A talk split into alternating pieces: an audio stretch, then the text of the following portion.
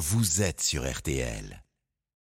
RTL Matin, Stéphane Carpentier. 7h46, merci d'être là. Après avoir beaucoup parlé de feu, d'incendie, de chaleur et de folles températures, nous nous arrêtons ce matin sur un terrible constat aux multiples incidences sur notre quotidien et la planète sur laquelle on vit.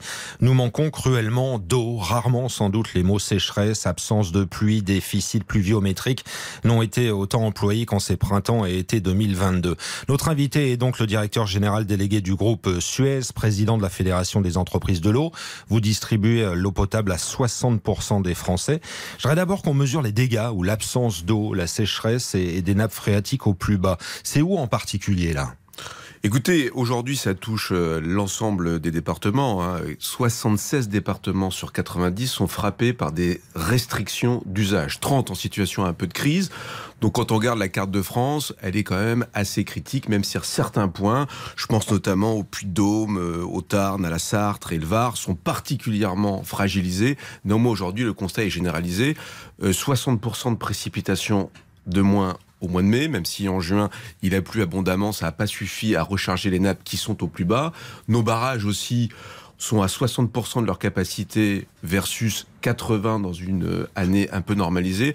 Donc on voit bien que la situation de cette année est un peu dramatique et malheureusement la fréquence de ces épisodes de mmh. sécheresse ne fait que s'accélérer. Maximilien Pellegrini, on va profiter de Louis Baudin qui est un vrai professionnel en la matière justement pour nous préciser qu'en fait il pleut quand même, mais différemment aujourd'hui. Oui, hein. différemment. Hein. Je, vois les, bilans de Météo France, par exemple, c'est avec les quantités de pluie sur une année sont quasiment toujours les mêmes, et même un peu en excédent sur la moitié nord par rapport euh, aux années 50 ou, 60. Il n'y a que près de la Méditerranée où là, on voit d'année en année, effectivement, le déficit, euh, lui, euh, être de plus en plus régulier. Mais dans les autres régions, effectivement, les quantités de pluie annuelles restent les mêmes, mais elles tombent différemment et elles s'intègrent différemment. Ça, c'est aussi ça, un ça veut dire quoi, ça? Dans les sols. Pourquoi? Parce que ça veut dire que les, les sols précédemment retenait cette eau beaucoup plus facilement. On avait des haies, on avait des fossés, on avait tout cela. Alors que on a dans beaucoup de régions complètement lissé ça. Donc l'eau, au lieu de stagner, de s'infiltrer petit à petit dans les nappes, ben elle s'écoule, elle s'en va dans les rivières et malheureusement trop vite à la mer. Maximilien Pellegrini, on a quand même des communes aujourd'hui dans notre pays, euh, dans le centre de la France, en Haute-Loire, dans le Var, je lisais aussi, où on alimente les habitants en leur donnant des bouteilles ou alors avec des camions citernes.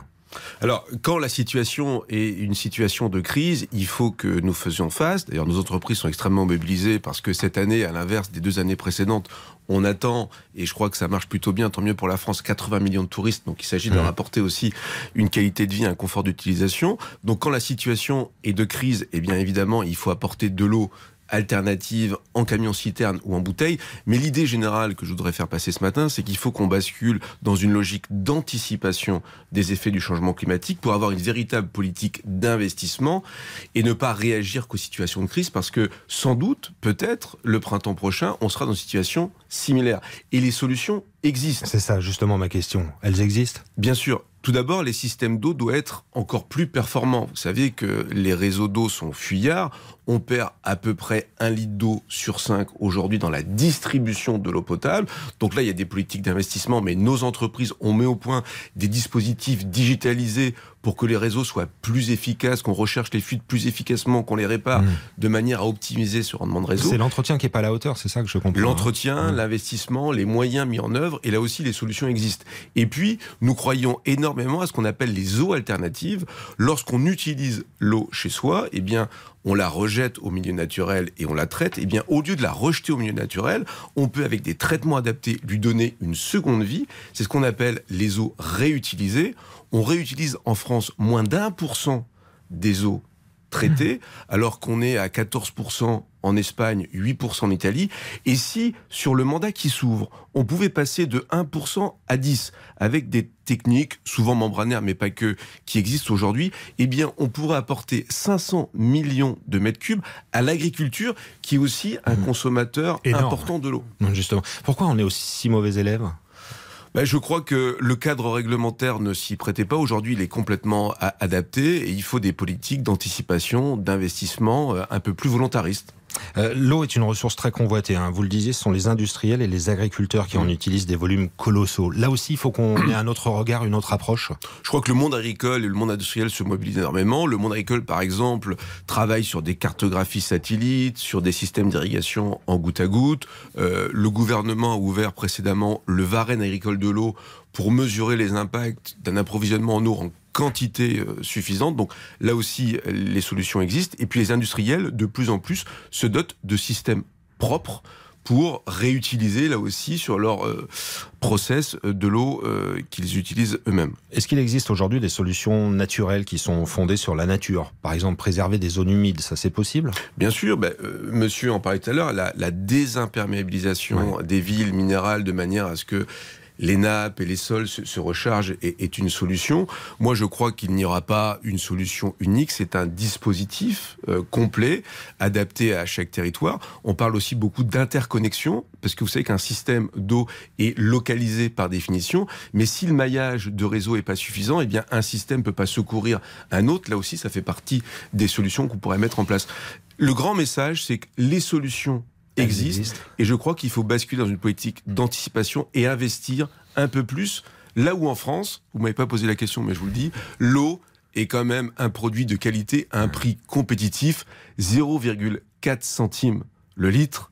Je crois que c'est assez compétitif. C'est 4 euros le mètre cube à peu près en France.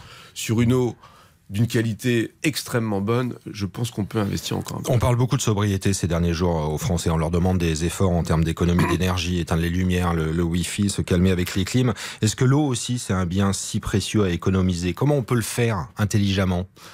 Aujourd'hui, on a dans notre quotidien, hein, bien sûr, on, a hein. des technologies aussi qu'on appelle des, des, compteurs intelligents hein, qui permettent donc de rendre compte à l'usager, à l'usager de son utilisation d'eau au quotidien, avec des systèmes qui lui permettent de prendre conscience, de sensibiliser et puis de consommer un peu plus efficacement euh, au quotidien. Je crois que ça participe à la sobriété générale que nous devons par ces temps un peu compliqués. Mmh. C'est pas la solution unique, mais je crois que nos entreprises ont fait beaucoup d'efforts pour rendre compte à l'usager, en fait, quel est son profil de consommation?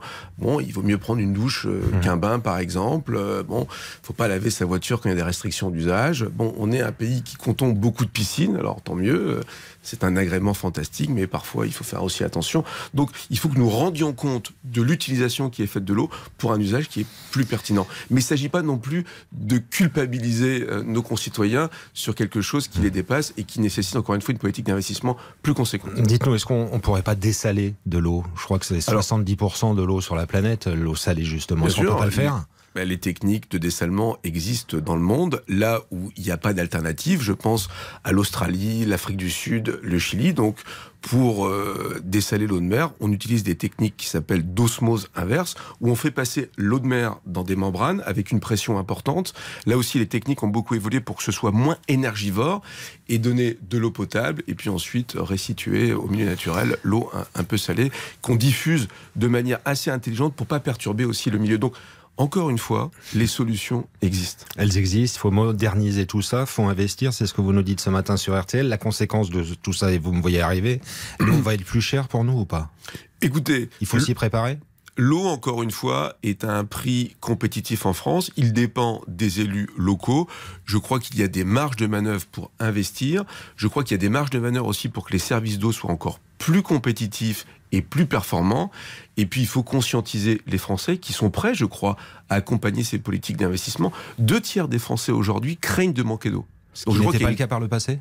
Oui, il y a 20 ans, c'était à peine 15 à 20 ouais, C'était pas un sujet, quoi. Donc voilà, je crois que les Français sont prêts. Mmh. Mais on leur explique. On va payer plus cher, on est d'accord. C'est pas ce que j'ai dit, mais mmh. parfois, mmh. on va nécessiter des investissements qui vont se répercuter sur le tarif de l'eau. Merci de nous avoir expliqué les choses. C'était très précieux euh, ce matin. Maximilien Pellegrini, président de la Fédération des entreprises de l'eau et directeur général délégué du groupe Suez en direct sur RTL. Entretien qu'on va retrouver, merci, hein, sur RTL.